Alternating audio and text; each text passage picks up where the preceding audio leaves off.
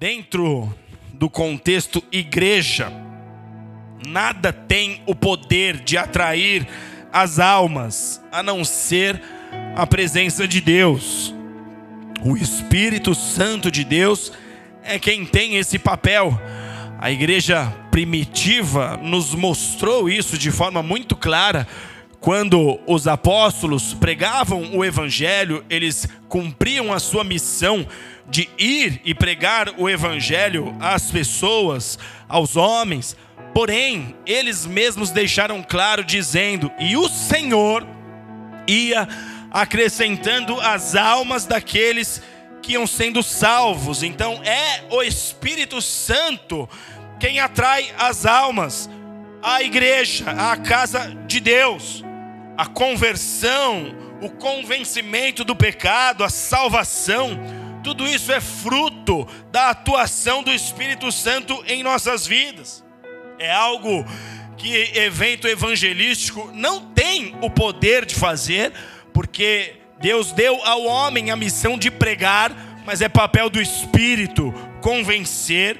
É algo que nenhuma técnica de persuasão tem o poder de fazer porque o homem pode estudar, o homem pode tentar treinar e se tornar hábil em falar em público, em tentar emocionar as pessoas, mas isso não passaria dessa realidade, seria meramente uma emoção, seria meramente um sentimento momentâneo, mas isso não produziria transformação, porque a transformação de vidas, isso é obra do Espírito Santo.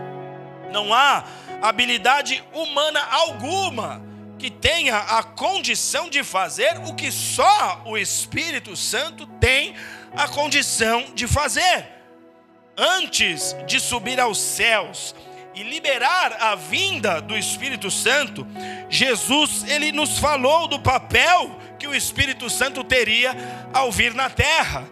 Lembrem que Jesus, quando prestes a ir para a cruz, ele prepara os seus discípulos e ele diz: Eu vou ao Pai, mas vocês não vão ficar órfãos, porque à medida que eu subir, assim que eu chegar no ambiente do Pai, no ambiente celestial, o Pai enviará outro, e esse outro é o que estará com vocês até que tudo se cumpra, até a consumação dos séculos. Ele falava do Espírito Santo. E ele falou qual era o papel que o Espírito Santo realizaria na terra. João 16, verso 8, ele diz: quando ele vier, ele está falando de tempo futuro. O Espírito já veio desde que Jesus subiu. Ele está falando de algo que aconteceria dias à frente desse tempo em que ele mesmo está dizendo. Então ele fala: quando ele vier, ele convencerá o mundo do pecado, da justiça e do juízo. O Espírito Santo teria exatamente este papel. Eu e você pregamos, nós não convencemos ninguém a abandonar as suas vidas de pecado. Isso não está em nosso poder, está sob nossa, nossa autoridade e poder em nome de Jesus pregar, profetizar, mas quem age, quem opera a cura, quem faz os milagres, quem produz as transformações, quem faz com que as pessoas abandonem as suas vidas de pecado, é somente o Espírito Santo de Deus. É somente Ele, o Espírito de Deus, que atrai e principalmente mantém as vidas na igreja. Se você pega uma pessoa que se desviou da fé, o que aconteceu com essa pessoa? Ela simplesmente se desconectou do Espírito Santo. Porque quem nos mantém na igreja é o Espírito.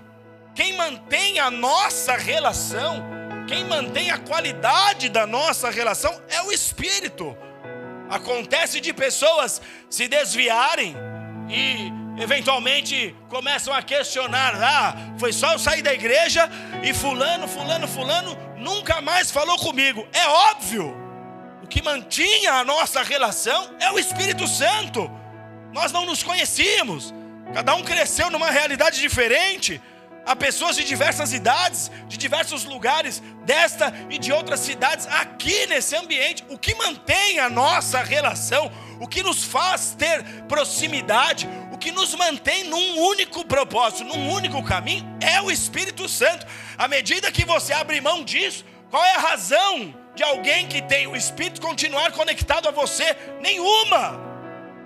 Absolutamente nenhuma. Jesus vai falar, João capítulo 15, sobre uma árvore, falando do Pai e do reino, uma árvore que ele menciona sendo a videira, onde nesta árvore tem galhos, e ele nos coloca em condição de galhos, os ramos que estão conectados à videira, e ele diz: esses ramos darão frutos por estarem conectados à videira, mas quebra o galho, tira ele dessa árvore e veja o que acontece: acabou.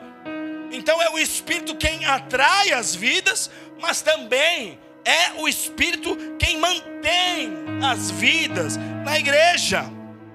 E por que é que o Espírito atrai as almas? Diga, por quê?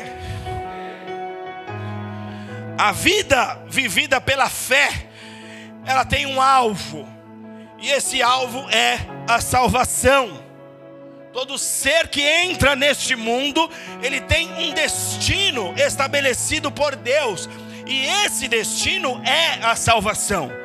Então diga assim: o meu alvo é a salvação.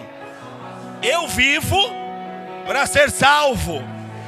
Então, aproveitando que nós estamos no início de ano, se você não sabe muito bem quais são os planos, os alvos e os objetivos que você tem que viver em 2022, eu estou te dando o teu principal alvo aqui. O teu alvo é a salvação. Você não pode se perder em outros alvos, de modo que esse alvo chamado salvação passe a deixar de existir na sua vida você pode até ter outros pequenos alvos, isso faz parte da natureza que Deus estabeleceu para nós.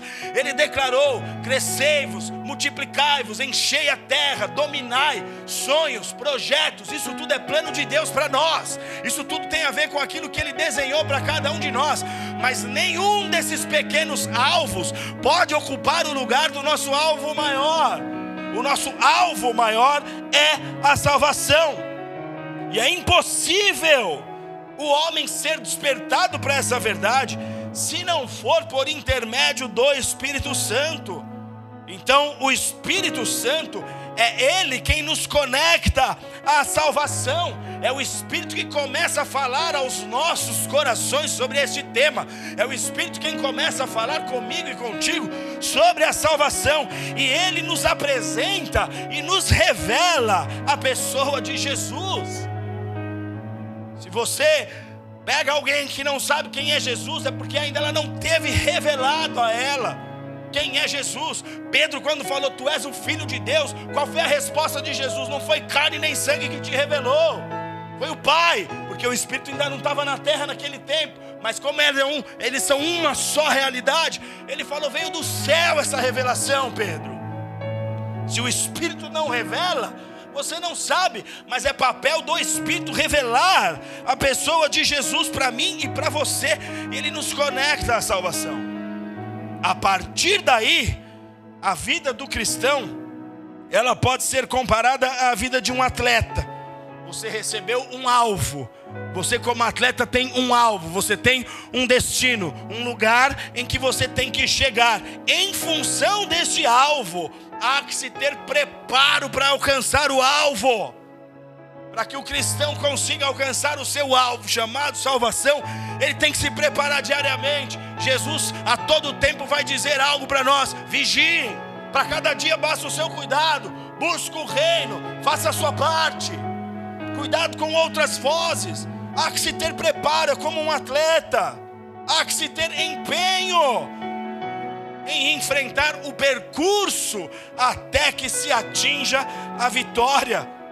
E a salvação é o grande finale da história terrena da humanidade. Nós entramos nessa terra e o grande finale, a hora que você vai ver as cortinas, vai cruzar na linha de chegada, vai ver as cortinas da eternidade se abrir. Esse grande finale é justamente a salvação.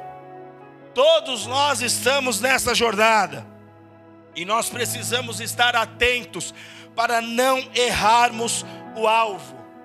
Aliás, a definição bíblica de pecado é justamente essa: errar o alvo. Que é pecado para Deus? Quando eu e você erramos o alvo. Por quê? Porque, como diz a Escritura, o salário do pecado é a morte. Se eu cometo pecado, essa, esse pecado me leva a ter morte espiritual.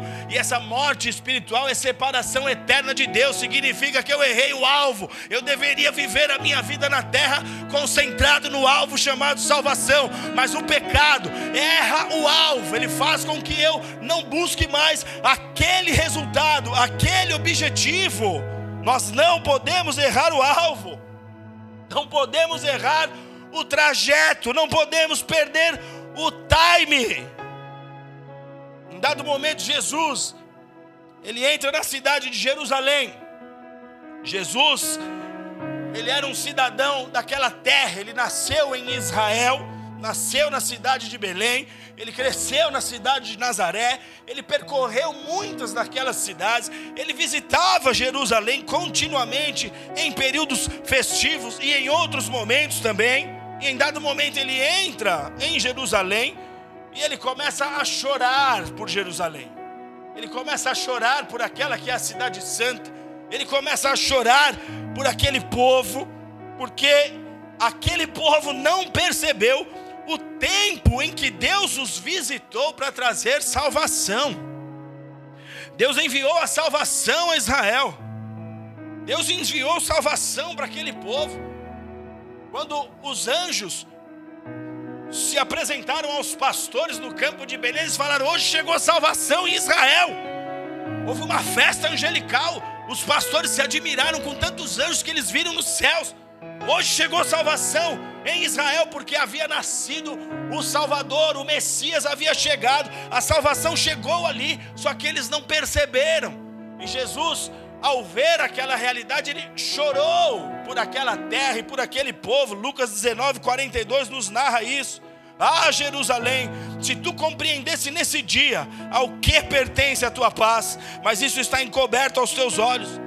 Dias virão em que os teus inimigos te cercarão de trincheiras, te sitiarão, te apertarão por todos os lados, derrubarão a ti e aos teus filhos que estão dentro de ti, e não deixarão em ti pedra sobre pedra, porque não reconhecestes o tempo da tua visitação. Eles estavam sendo visitados pela salvação. A salvação bateu na porta dos judeus como ela bate na minha e na tua porta diariamente. Eles não perceberam o tempo da visitação. Nós estamos exatamente no tempo da visitação. O Espírito Santo em nosso meio tem nos falado uma mesma mensagem. Ele continua a falar sobre salvação. Todo discurso que se tem em nome da fé, toda pregação que se faz em nome de Deus que não aponte a salvação, essa é uma mensagem fraudulenta, não é verdadeira, não é genuína. Do contrário, é uma mensagem que apenas vai massagear o ego dos homens e dizer que os homens são especiais, independente do que eles fizerem, quando na verdade o diabo sabe que se você não fizer a tua parte, você perde a tua salvação. O Espírito está na terra. E esse é o tempo, essa é a janela de visitação, e Ele está falando conosco sobre salvação. Nós não podemos, como Israel no passado, perder o tempo da visitação do Senhor sobre nós. Jesus nos aguarda na fronteira para o novo mundo. É Ele quem estará lá posicionado, pronto a receber cada um de nós. Apocalipse 22, verso 7 diz: Eis que cedo venho. Isso é Jesus falando. Eis que cedo venho Bem-aventurado aquele que guarda as palavras da profecia deste livro. Nós não podemos perder a oportunidade que está nos sendo dada. A visitação é agora. O tempo em que o Espírito está falando comigo e contigo sobre o que Deus tem preparado para nós, sobre a salvação do Senhor, é exatamente agora. Abra sua Bíblia comigo em João capítulo 3. Evangelho de João, a partir capítulo 3, a partir do verso 25.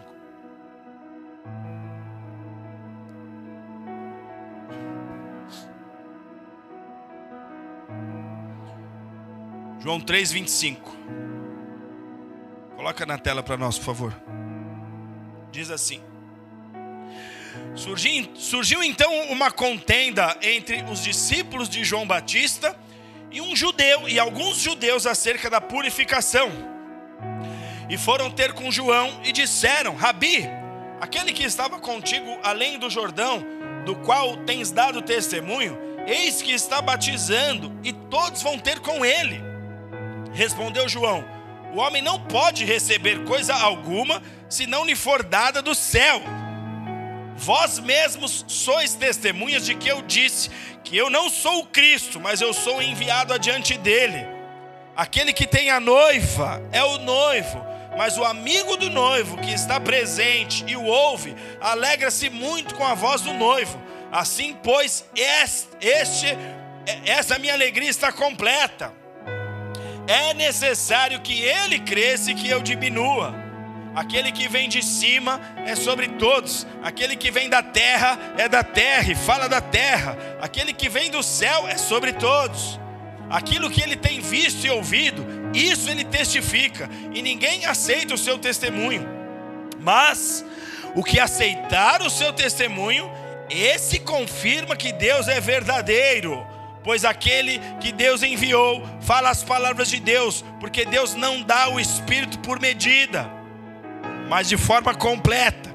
O Pai ama ao Filho e todas as coisas entregou nas suas mãos. Quem crê no Filho, em Jesus, tem a vida eterna. O que, porém, desobedece ao Filho, não verá a vida, mas sobre ele permanece a ira de Deus. Até aqui.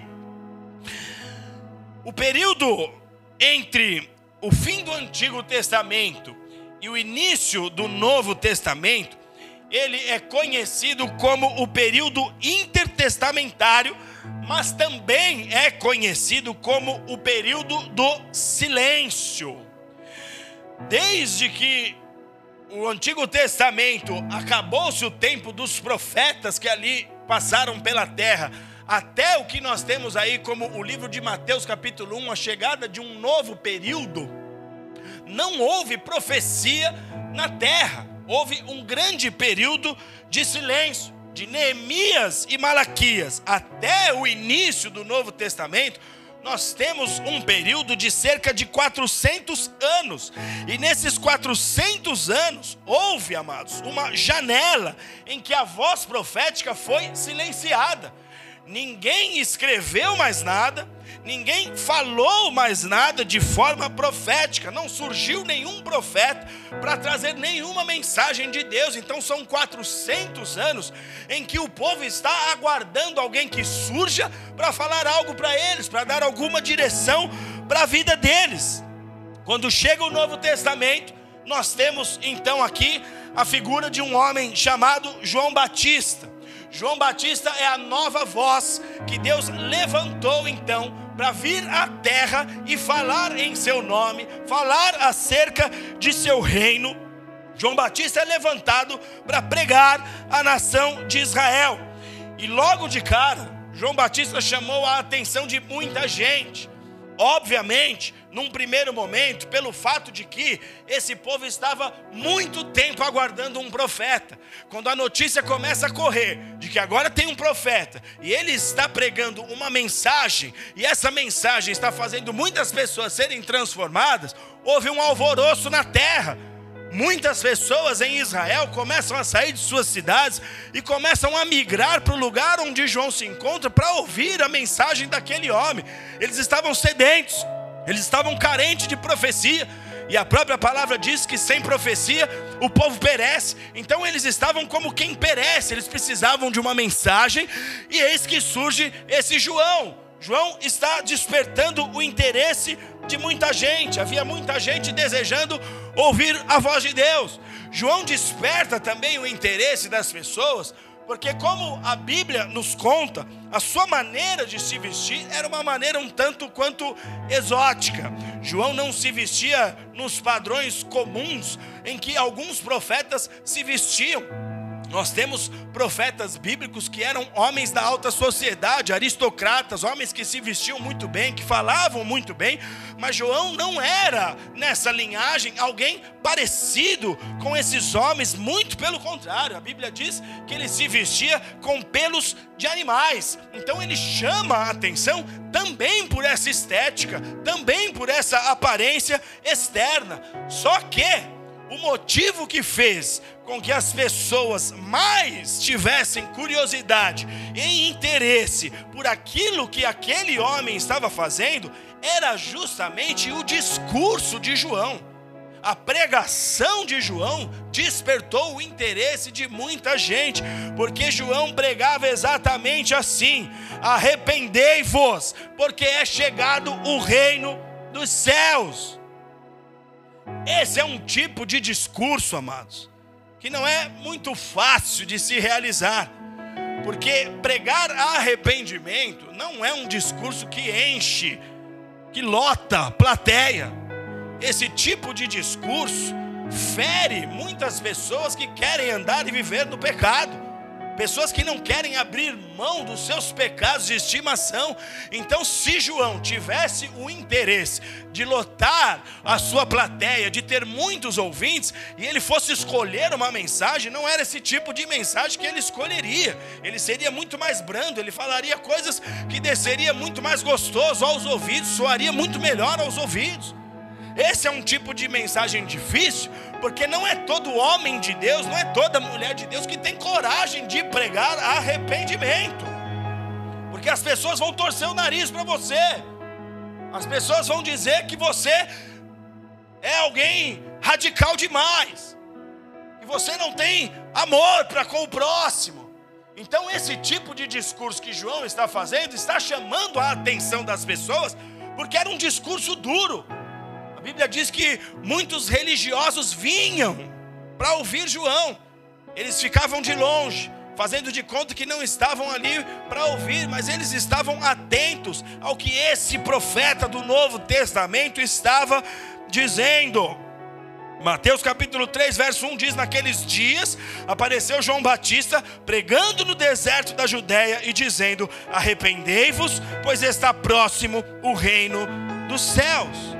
Agora, o que é interessante observar aqui: João chegou e começou a pregar sobre salvação, exatamente o papel que o Espírito Santo ocupa nos nossos dias, aquilo que o Espírito Santo faz hoje conosco. Naquele tempo, o Espírito ainda aguardava o dia que o Messias subiria para que ele viesse à terra. Mas João, como um precursor de Cristo, como alguém que veio na frente, ele já começou a anunciar esse tipo de mensagem. Ele está falando sobre salvação. Arrependei-vos, porque o reino de Deus chegou.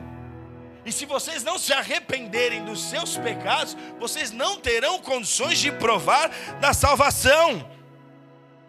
Conforme João ia pregando, a Bíblia diz que as pessoas se chegavam, ouviam a mensagem, se arrependiam, eram por eles, por ele, batizadas nas águas do Rio Jordão, e João começou a formar muitos discípulos, muitos seguidores, pessoas que de fato estavam abandonando os seus pecados e que estavam agora seguindo a mensagem de João, abandonando o pecado, abandonando a idolatria, se arrependendo, se batizando. João começa a formar muitos discípulos. E esses discípulos, em dado momento, quando eles veem Jesus batizar e veem que muitas pessoas estão seguindo a Jesus, eles ficam intrigados e eles vão procurar João para dizer: Olha, João, aquele de quem você nos falou, ele está agora adquirindo para si muitos adeptos, ele está tendo um monte de seguidores. Você precisa fazer alguma coisa. Eles foram questionar João Batista, pelo fato de Jesus estar batizando e tendo muitos adeptos. João 3,26, João, aquele homem que estava contigo está batizando e as pessoas estão indo atrás dele. Você precisa fazer algo, João. Você não pode deixar essas pessoas seguirem a ele, porque eles eram discípulos de João Batista, eles ficaram confusos. Eles achavam que João era o Messias, eles tinham em suas mentes e corações esse tipo de pensamento. Eles achavam que talvez João seria o Messias. Eles ainda não tinham tido a revelação de que o Messias era Cristo. Então eles estão falando: olha, ele está batizando igual você, ele está tirando um monte de gente também dos seus pecados e as pessoas estão seguindo ele e não estão seguindo a você. Eles entram nesse conflito.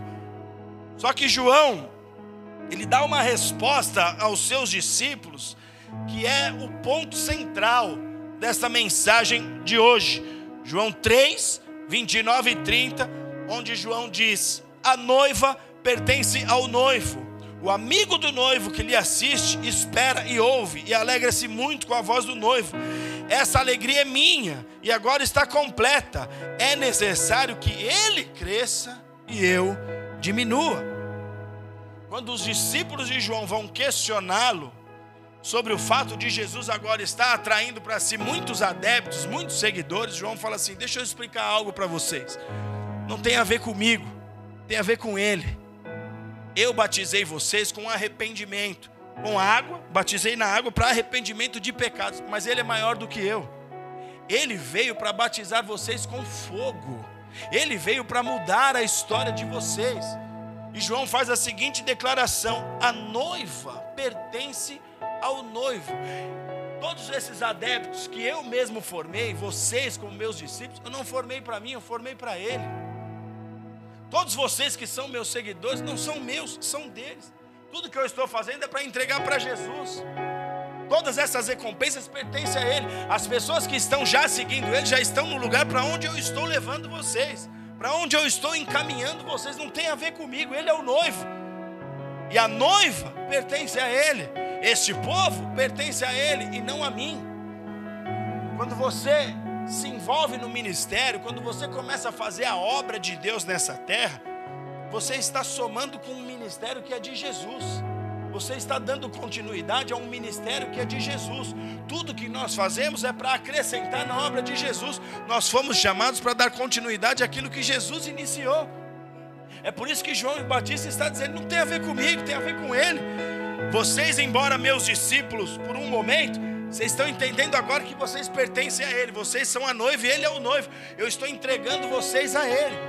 Quando você também não se envolve na obra de Deus, você não quer fazer parte de ministério nenhum, você não quer servir em nada na casa de Deus, sabe a quem que você está negando? Ao ministério de Cristo. Você está dizendo que você vai cuidar do que é teu, do teu trabalho, da tua família, das tuas coisas, mas você não vai se envolver com a obra de Cristo. João Batista está aqui fazendo e juntando para Cristo. Tó, tudo isso aqui te pertence. Enquanto aqueles discípulos questionam, ele está ensinando. Ele é o noivo e a noiva pertence a ele. João revela aqui, amados, que a igreja ela é como uma noiva para Cristo. Ao dizer que a noiva pertence ao noivo, ele está dizendo que a igreja é como uma noiva para Cristo. Ele está deixando claro, Deus estabeleceu uma história, um relacionamento que ele quer ter com o homem, e ele usa esse tipo de alegoria para que eu e você possamos entender qual é a finalidade dessa relação. João está dizendo: eu sou só um instrumento, eu sou apenas um trabalhador. Eu sou apenas um operário desta missão. Eu estou fazendo aquilo para o que eu fui enviado. O noivo viria, o noivo viria a essa terra para buscar a sua noiva e eu estou preparando vocês. A noiva pertence a ele e não a mim. E ao longo das Escrituras, nós vamos perceber muitos outros registros que falam sobre a noiva que João está nos revelando aqui agora. João está dizendo: a noiva pertence ao noivo, mas ao longo das Escrituras isso fica claro para nós. A palavra usa essa linguagem para revelar a relação que Deus espera ter conosco, porque quando você para para pensar num relacionamento legítimo, naquilo que, um, que Deus quer que o homem viva com a sua esposa, com a sua namorada, com a sua mulher, Deus usa essa alegoria e essa relação para revelar o nível de compromisso que Ele espera que nós tenhamos com Ele, para revelar o a profundidade da intimidade que Ele quer ter conosco. Então, ao longo das Escrituras, nós vamos começar a ver que essa questão de noiva e noivo está presente revelando para nós o tipo de relação que, Deus quer ter conosco. Apocalipse 21, 9 diz: Então veio um dos sete anjos que tinham as sete taças, cheias das últimas sete pragas, e me disse: Vem que eu te mostrarei a noiva, a esposa do cordeiro. A noiva é a esposa de quem? De quem, igreja? É o que João está revelando. João Batista está revelando e o apóstolo João também está nos revelando aqui em Apocalipse. A noiva é esposa do cordeiro. A palavra noiva, ela traz em sua raiz hebraica o entendimento de algo que se tornou completo. E preste atenção aqui, o que, que nós temos que entender com isso? A noiva, para ser noiva, ela precisa do noivo. Amém, amados? Qual é o alvo da noiva? Qual é o alvo da noiva? O noivo. Então, noiva, para ser noiva, para ter seu papel de noiva, para cumprir sua missão de noiva, ela precisa do noivo. Esse é o alvo dela. Em outras palavras, a noiva, ela só existe por um motivo que é pertencer ao noivo. Não há razão nenhuma da noiva ser noiva se ela não tiver o noivo. Tudo bem, amados? Amém? Então, para que a noiva exista, ela precisa de um.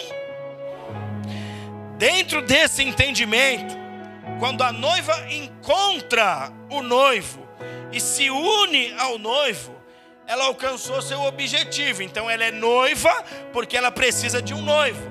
Uma vez que ela encontra o noivo e se une a esse noivo, ela alcançou o seu objetivo, o que significa que a obra então está completa. Esse é o pensamento do que é noiva, é uma obra completa.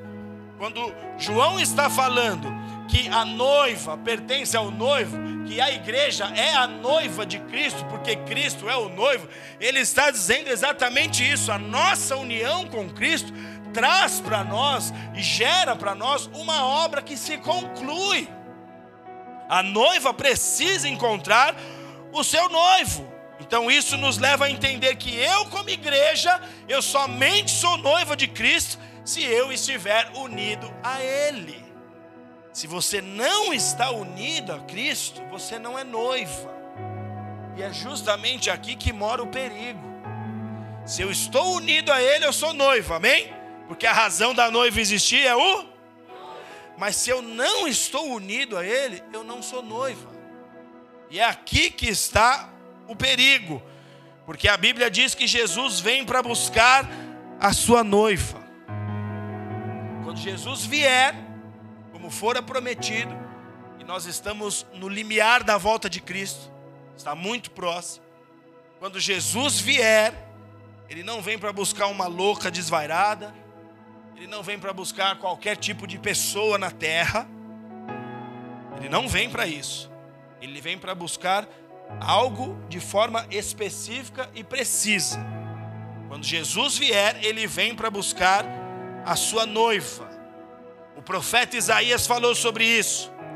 Isaías capítulo 62, verso 5 diz: Como o jovem se casa com a donzela, assim os teus filhos se casarão contigo, e como o noivo se alegra com a noiva, assim se alegrará contigo o teu Deus. Ele vem para buscar uma noiva. Jesus, hora que rasgar os céus e descer na terra de fato, não vem em busca de qualquer tipo de pessoa, ele vem para buscar a noiva. Apocalipse 19, 7 diz: Regozijemo-nos e exultemo-nos e demos-lhes a glória, pois são chegadas as bodas do cordeiro e já a sua noiva se aprontou. A festa de casamento entre o Deus da igreja e a igreja está muito próximo de acontecer. As bodas do cordeiro estão muito próximas de acontecer. E o texto de Apocalipse está dizendo: e já a sua noiva se aprontou. Você é a noiva escolhida de Cristo. Sabe com quem que ele quer dançar? É com você. Sabe com quem que ele quer se alegrar? É com você, porque ele olha para você como sendo a sua noiva.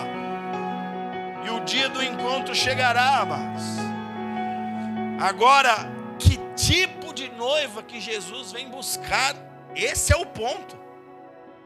Que tipo de noiva é essa? Existe algum, algum tipo de padrão esperado pelo noivo para com a sua noiva? Quando a Bíblia nos conta que Maria engravidou, um anjo veio até ela para dizer: Maria, você vai gerar um fruto que não é da terra, é dos céus. Você será tomada pelo Espírito de Deus e vai gerar o Messias, o Salvador. Ele será chamado Emanuel. Quando José soube que Maria estava grávida, ele não acreditou nessa história. Talvez eu e você hoje, se as nossas esposas aparecessem grávidas dizendo Deus me engravidou, você ia falar, ha, ha, ha, ha. Que papo é esse? Não critiquem José por isso. Ele era como eu e você, de carne e osso. Ele não acreditou. E ele chegou a querer e desejar abandonar Maria. Só que aí ele também teve uma experiência com os céus onde Deus acabou por falar para aquele homem que de fato o que estava acontecendo com ela era algo do espírito. Então José não queria aquela noiva quando ele imaginou que ela podia ter o traído. Ei Maria, você me deu um Pelé. Não vem com essa história. Até agora você era uma santa abençoada. Sabe lá por onde você andou. Ele não queria cogitar essa hipótese de agora se casar com uma mulher que engravidou de um filho que não era dele. Isso aqui nos ensina, amados, a entender qual é o tipo de noiva que Jesus vem buscar. Ele não vem buscar qualquer tipo de noiva. Jesus vem para buscar a noiva. Mas a Bíblia nos diz que tipo de noiva é essa que ele vem buscar. E o apóstolo Paulo nos dá a referência de que noiva é essa. 2 Coríntios 11, 2 diz: Estou zeloso de vós. Ele está falando do próprio ministério dele para com os seus filhos na fé. Ele fala do zelo que ele empregava em seu ministério para com aquele povo. Ele está dizendo: Estou zeloso de vós, com zelo de Deus. Tenho-vos preparado para vos apresentar como uma virgem pura a um marido que é Cristo. Uma virgem pura a um marido que é Cristo. Sabe qual é a noiva que Jesus vem para buscar? A noiva virgem. Repete comigo em voz alta: a noiva virgem. De tarde você foi bem, hein? Agora você está numa pegada meio Wesley Safadão. Diga mais uma vez: a noiva virgem. Essa é a noiva que Jesus vem para buscar, uma virgem pura para um marido que é Cristo. Muitas pessoas dizem que são de Deus. E dizer que é de Deus é muito fácil, mas basta essa pessoa crer que Deus é bom, que Deus é amor, Deus é Deus de paz, e ela crê na existência de Deus, talvez até tenha tido algumas experiências que mostrem e que mostraram para ela a realidade e a existência de Deus, mas muitas são as pessoas que dizem que são de Deus. Nós temos essas pessoas nas nossas famílias, entre os nossos parentes, pais, irmãos, tios, amigos, sobrinhos e etc. Há muitas pessoas que dizem que são de Deus, mas o próprio Jesus nos disse que aquele que é de Deus, que aquele que é considerado por Deus, não por nós, porque nós não fomos chamados para fazer juízo de valor, aquele que é considerado por Deus como seu amigo, aquele que é verdadeiramente noiva de Cristo, é aquele que vive para Deus e guarda a sua palavra. João 14, 21. Quem tem os meus mandamentos e os guarda, esse é o que me ama. Amor é característica de noiva, sim ou não? Uma noiva para ser noiva do noivo tem que amar o noivo, sim ou não? Tu me amas, pastora? A noiva para ser para ser parceira do noivo tem que ter amor. Jesus está dizendo: quem tem os meus mandamentos e os guarda, esse é o que me ama. Amor é característica de noivo. E amor só pode ser expresso em atitude, não em palavras, porque amor não é sentimento, é decisão, é escolha, é atitude. O que é ser noiva virgem? Ser noiva virgem é viver de forma separada para Deus Tem muita gente, até mesmo dentro das igrejas, tem muita gente, como eu disse aqui, no seio familiar, pessoas que nós conhecemos que amam a Deus, eu até acredito que eles amam, que creem em Deus, eu até acredito que eles creem, mas que não vivem de forma separada para Deus. De outra forma, tem pessoas que nós conhecemos que vivem toda uma vida dedicada a Deus. São taxados de um monte de codinomes e alcunhas, porque talvez você se abstém de um monte de coisa e as pessoas falam: olha, tá nesse negócio de igreja agora, estão fazendo a cabeça dele, estão fazendo a cabeça dela. Noiva virgem, separada para Jesus, está vivendo para Ele, engolindo sapo muitas vezes, enfrentando a desconfiança da família muitas vezes, a reprovação dos pais muitas vezes, enfrentando a reprovação de pessoas que ele ama. Gente que diz que ele está bitolado, gente que fala um monte de absurdos, mas ele não é louco, não. Ela não é louca, não. Ela está vivendo como noiva virgem, separada para Deus. É exatamente isso que separa pessoas e pessoas na ótica do Senhor. Ele ama todos, mas ele sabe quem vive para ele.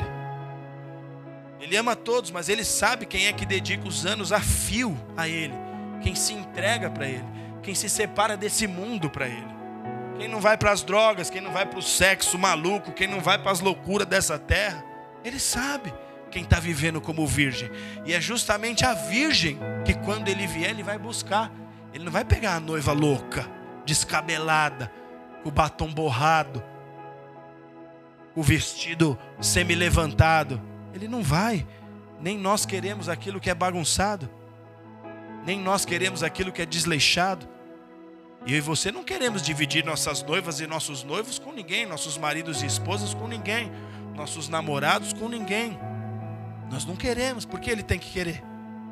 Porque ele tem que aceitar? Porque ele é obrigado a aceitar o cristianismo que você desenhou para você e não o que ele falou que é. Porque ele é obrigado a aceitar a relação que você quer ter com ele e não a que ele quer ter com você. A noiva que Jesus vem buscar é a noiva virgem. E nós precisamos estar atentos ao que o Senhor está dizendo aqui. Muitos dizem que são de Deus, mas nem todos vivem uma vida separada para Deus. Isso não é ser virgem. Viver do seu jeito, ter a fé que você acha que tem que ser. Nós vemos isso desde o Antigo Testamento, quando o povo construiu o bezerro de ouro, quando o povo levantou ídolos para si quando o povo perverteu a palavra de Deus, quando o povo se corrompeu, todos foram deixados de lado. E Deus veio buscar os fiéis. E o Pai veio buscar os que se preservaram para Ele, os remanescentes, os que não aceitaram fazer nenhum tipo de mistura, de trazer nenhum tipo de comportamento pagão para a fé. Ele veio para buscar os que se mantiveram virgens. E o que é ser virgem, pastor? Ser virgem, de uma forma bem simples, é estar separado do mundo. Ao falar sobre relação sexual, a Bíblia usa termos como coabitar, conhecer. E o que é coabitar? Coabitar é habitar junto. Deus não quer que você habite junto de ninguém, Deus quer exclusividade. O homem coabitava com a mulher. A Bíblia usa esse termo para falar de relação sexual. O homem estava ali junto à sua mulher na profundidade, na intimidade mais profunda. Deus não quer que você coabite com ninguém, apenas com Ele. Também usa o termo conhecer para falar de relação sexual. E o salmista dizia: Eu não conheço outro Deus além de ti. Eu não conheço outro, eu não me relaciono com outro. E esse é o poder do Evangelho, porque muitos de nós aqui, a grande maioria, nós antes coabitávamos com tudo que é coisa estranha lá do lado de fora. Nós nos melecamos muito. Só que aí você vem para a fé, o que é que Jesus faz? Fala, desse jeito não. Eu vou quebrar tudo, vou te fazer de novo. Você vai ser nova criatura. Porque aqueles que estão em Cristo Jesus, nova criatura eles se tornam eu vou fazer tudo novo, eu vou zerar a tua conta. Eu não vou ficar pensando com o que ou com quem você se envolveu. Isso será apagado, eu vou fazer tudo de novo. O que conta é daqui para frente. O que conta é da tua conversão para frente, o que conta é do batismo para frente. É aí que o Senhor está observando se você se comporta como noiva virgem ou não. Deixa o mundo falar o que eles quiserem. Deixa a família falar o que tiver para falar. Ou você acha que eu não enfrento isso até hoje? A zombaria muitas vezes de pessoas que você ama.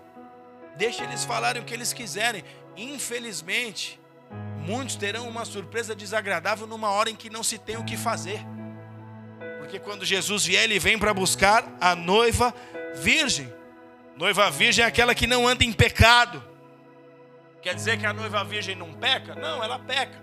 Só que quando ela peca, ela busca conserto imediatamente. Porque ela fala: Não, Senhor, não foi. Eu não coloquei aliança no dedo do pecado, eu coloquei aliança no dedo do Senhor. Não tenho nada lá, me tira desse lugar, me ajuda. Eu quero estar preservado para ti. Ainda que ela erre, ela busca o perdão. E sabe o que o Senhor faz? Quebra e faz de novo. É aí o ponto onde muita gente também tem os processos retardados na sua vida.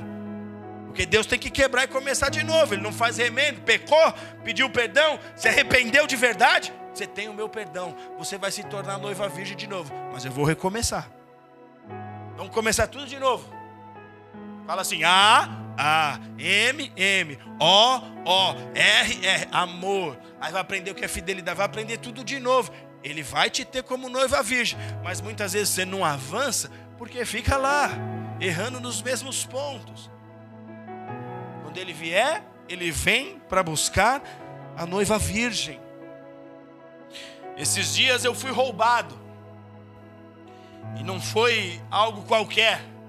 Ao longo de quase 42 anos que eu faço agora esse ano, eu nunca fui roubado na vida.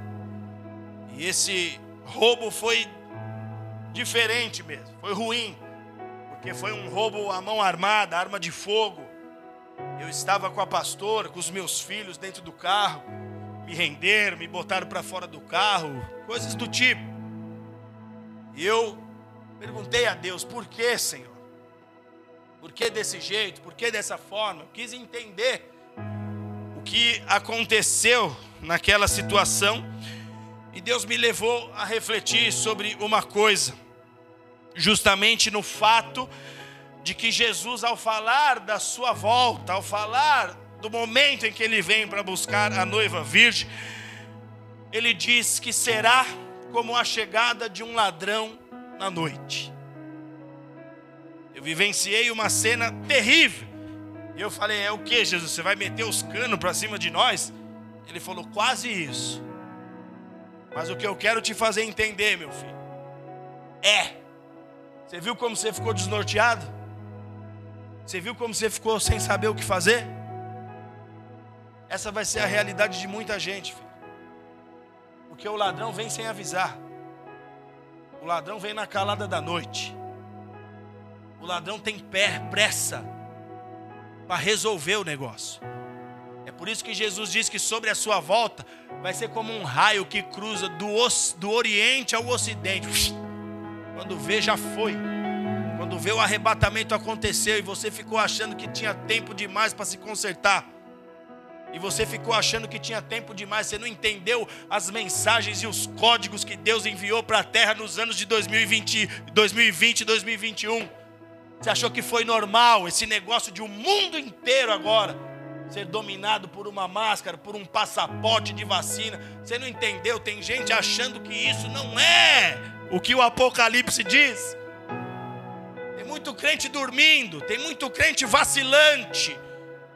Jesus usou o próprio acontecimento que eu tive agora, foi semana passada, terça-feira.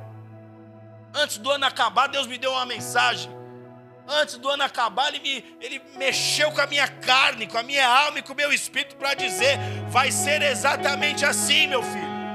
Muitos vão ficar sem saber o que aconteceu. Eu fiquei com um banana na rua. Era dois tripinhos assim, ó. Dois assim, ó. Mas com um revólver na mão igual um banana, sem saber o que fazer com a minha família do lado, querendo proteger minha família e sem condições de reagir. E o Senhor falou comigo: vai ser exatamente assim. As pessoas vão ficar igual banana, não vão saber o que aconteceram. A mídia já tem resposta para tudo. Até invasão alienígena, esse ano você vai começar a ouvir falar dessas coisas. Porque eles têm que dar uma resposta para o sumiço das massas. Eles vão ter que apresentar uma resposta para o sumiço das massas. Uma das armas deles é falar de invasão alienígena. Vocês vão ouvir falar disso. E aí eu fiquei pensando, e se Jesus voltar em 2022? A gente não sabe a data, tudo bem? Antes que alguém questione. Jesus não fala de data, mas os sinais estão aí na terra. É nós estamos no limiar da volta de Cristo. Está muito próximo. E se for esse ano? E se for para você nesta noite? E se você não chegar no meio do ano? Você, como a gente já tem visto muita gente ao nosso redor, nós temos escutado falar de pessoas que nós conhecíamos que se foram, que ontem estava, sei lá, cuidando de você em alguma área, cortando seu cabelo, fazendo sua unha, visitando a sua família, indo lá na sua empresa, e que se foi. E que está acontecendo em massa, em grande volume, porque é Deus chamando a atenção dos homens na terra. E se para você for essa noite, quando ele vier, você vai estar como noiva virgem ou não? Você vai estar como a descabelada do batom borrado? Porque quando ele vier, ele vem atrás da virgem, ele já sabe onde a virgem está. Ele já sabe em que quarto entrar, em que sala entrar, ele já sabe onde buscar. E você que é pai, que não está dando exemplo para o teu filho, que a Bíblia diz, um vai estar, tá, uns, dois vão estar no campo, dois vão estar tá em outro lugar. Talvez você vai estar tá na tua casa, tua mulher no trabalho, teu filho na escola. Será que você tem gerado uma noiva virgem, sua família como noiva virgem? Será que sobe todo mundo ou algum membro da sua casa fica? Sobre os teus pais, parentela, você não tem muito domínio, mas sobre seu casamento, sua casa, seus filhos, é com você mesmo, maridão. E o que vai ser da sua casa? Louco, essa noite pedirão a tua alma. O que tens preparado é o que a Bíblia diz. Como é que vai ser para você? 1 Coríntios 15, 51 e 52 diz: Eis que vos digo um mistério. Na verdade, nem todos dormiremos. O apóstolo Paulo está dizendo aqui: nem todos passarão pela morte. Tem gente que o arrebatamento vai acontecer e não vai passar pela morte. E os que tiverem morrido, quando o arrebatamento vier, quem morreu em Cristo ressurgirá para a salvação. É o que a Bíblia diz. Então Paulo está dizendo: Eis que vos digo um mistério. Na verdade, nem todos dormiremos, nem todos vão morrer, mas todos seremos transformados. Num momento, num abrir e fechar de olhos, ao soar a última trombeta, pois a trombeta soará, e os mortos ressurgirão incorruptíveis, e nós seremos transformados. É num abrir e fechar de olhos. Sabe qual é a mensagem que Deus quer que você ouça nessa noite? Não seja uma noiva adúltera. Não seja uma noiva adúltera. Apocalipse 24, 15 diz: Bem-aventurados aqueles que lavam as suas vestes no sangue do Cordeiro, para que tenham direito à árvore da vida e possam entrar na cidade pelas portas. E olha quem ficará de fora, segundo o texto: ficarão de fora os cães, os feiticeiros, os adúlteros acha que Jesus está falando de adúltero, homem que trai a mulher, mulher que trai o homem? Um homem que trai uma mulher é porque ele já não honra a aliança dele com Deus. Uma mulher que trai um homem é porque ela já não honra a aliança dela com Deus. É por isso que trai. Quem honra aliança com Deus, honra qualquer aliança na terra. Quem não honra alianças na terra, não honra a aliança com Deus. E o que o texto está dizendo? Os adúlteros ficarão de fora porque ele vem para buscar a virgem e não os adúlteros. Não adianta falar que é de Deus. Me mostre a sua fé pelas suas obras. Me mostre que você crê pelo seu comportamento, é o que a Bíblia diz. Me mostre que você é de Deus pela sua prática diária. Porque tem um monte de gente vivendo separado para Deus, sendo chamados de bobão, de fundamentalista, de isso e de aquilo outro, de negacionista, de isso e de aquilo outro vivendo para Deus. Eu creio que Ele é Deus da cura, eu creio que Ele é Deus do poder, eu creio que Ele é Deus de milagre. Eu creio, eu creio como Ele protegeu Israel no passado, o sangue nos umbrais da porta, Ele vai proteger minha vida. Se tiver que pegar piolho, o que tiver que ser, porque Deus permite. Mas isso não abalou e não mudou a minha maneira de crer, de enxergar o Senhor. Não seja uma noiva adúltera. A Bíblia diz que o Espírito Santo tem ciúme de nós. Por que, que ele tem ciúme? Porque ele te gerou para ser noiva virgem. É óbvio. Qual é o marido ou a esposa que não tem ciúme do seu parceiro? Um ciúme num nível saudável. Nós não estamos dizendo de loucuras. Amém? A Bíblia diz que o Senhor, que Deus tem ciúme de nós, porque você foi gerado para ser uma noiva virgem, não uma prostituta que adultera com Deus a todo momento. Tiago 4, 5. Pensais que em vão diz a Escritura que o Espírito que ele fez habitar em nós tem intenso ciúme. Não é só ciúme também, não, é intenso ciúme. Pensai que em vão diz a Escritura, Deus não está disposto a te dividir com ninguém. Deus não está disposto a te dividir com nenhuma cultura, com nenhum prazer deste mundo. Porque para Deus, quando você tem mais prazer nas coisas desta terra do que propriamente nele, você adulterou no seu relacionamento de noiva e você deixou de ser virgem. Antes de falar que Deus tem ciúme de nós, Tiago fala no verso 4 que aquele que tenta ser noiva, mas tem olhos para o mundo é um adúltero. Tiago 4,4: Adúlteros e adúlteras, não sabeis que a amizade do mundo é inimizade com Deus? Portanto, Qualquer que quiser ser amigo do mundo torna-se inimigo de Deus. Ou pensais que em vão diz a Escritura que o Espírito que ele fez habitar em nós tem intenso ciúme? É óbvio que ele tem ciúme. É óbvio que ele não está disposto a te dividir com nada, com nada e nem ninguém. Porque ele está afim de vir buscar uma noiva virgem. Ele não quer vir buscar uma qualquer. Ele quer buscar alguém que se separou para ele. Esse aí vai ter direito de entrar no reino e falar: desfruta, eu vi tua obra, eu vi teu comportamento. Enquanto tinha muito cristão que achava que não tinha problema nenhum, pode viver como quiser, você não, você se manteve virgem. Você se preservou para mim. Como é que você não vai desfrutar do que eu tenho para você? A noiva virgem não tem prazer nesse mundo. E se você deseja ser uma noiva virgem, você vai precisar mudar o teu foco. Você tem que aprender a tirar o teu olho dessa terra. Porque há cristãos que amam tanto o mundo que quando você fala da volta de Jesus para essas pessoas causa até arrepio. Porque são pessoas que estão dizendo: "Mas eu não realizei todos os meus sonhos. Mas eu ainda não visitei os países que eu queria visitar. Mas eu ainda não criei minha independência financeira." Você está com o foco no lugar errado. O teu olhar está no alvo errado. Ah, mas eu ainda não vi tal coisa acontecer. Espera um pouco mais, Jesus. Você está com o olho, o olhar no lugar errado. Teu foco precisa ser ajustado. Se você quer ser uma nova noiva virgem, você precisa mudar a tua mentalidade. Muitos estão reduzindo o pensamento de Deus a zero. Tem cristão esperando que o mundo melhore. Tem cristão achando que o mundo vai melhorar, que as relações vão mudar, que o ser humano vai se dobrar a valores morais. Muito pelo contrário, amados. Isso é uma esperança tola. Em João 17, 9, Jesus diz: Eu rogo por eles e não pelo mundo.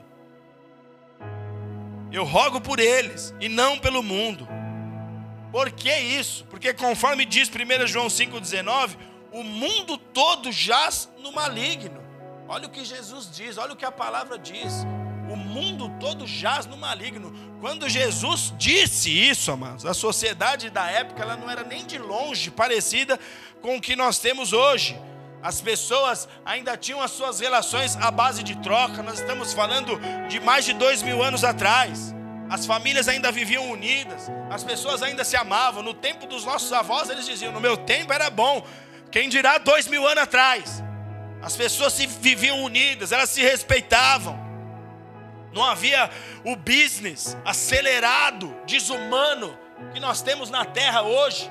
Não havia indústrias, não tinha mercado financeiro, não tinha bolsa de valores, não tinha essas coisas. E no entanto, já naquele tempo, a Bíblia diz que o mundo jaz no maligno. Sabe o que está acontecendo hoje? Deus está permitindo o mundo perceber a loucura que há na terra, o tamanho do mal que há no meio da sociedade, para ver se eu e você, se muitos cristãos entendem o que já foi dito há mais de dois mil anos atrás. Não espere do mundo. O mundo está condenado.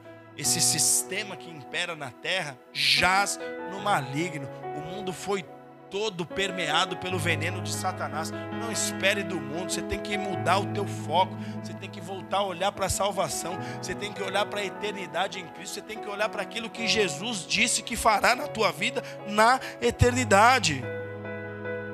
A noiva virgem tem que desejar o retorno do Senhor, sabendo que o que Deus preparou na eternidade é infinitamente superior ao que nós temos nesse lugar de peregrinação.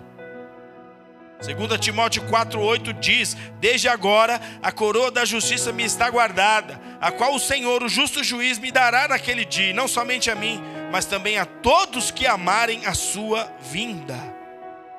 Você ama a vinda de Cristo? Se você ama, você precisa se portar como noiva virgem, viver de forma separada para Deus. Porque não há mais tempo para você achar que tem tempo para se consertar em algum dia. A hora é agora. A hora é agora como é que eu faço para conseguir me manter noiva virgem? Há um texto em Mateus capítulo 25, não vou ler agora, que fala sobre uma parábola contada por Jesus, onde ele nos apresenta dez virgens. Dez virgens que aguardavam a chegada do noivo. E o noivo chegou repentinamente, na calada da noite.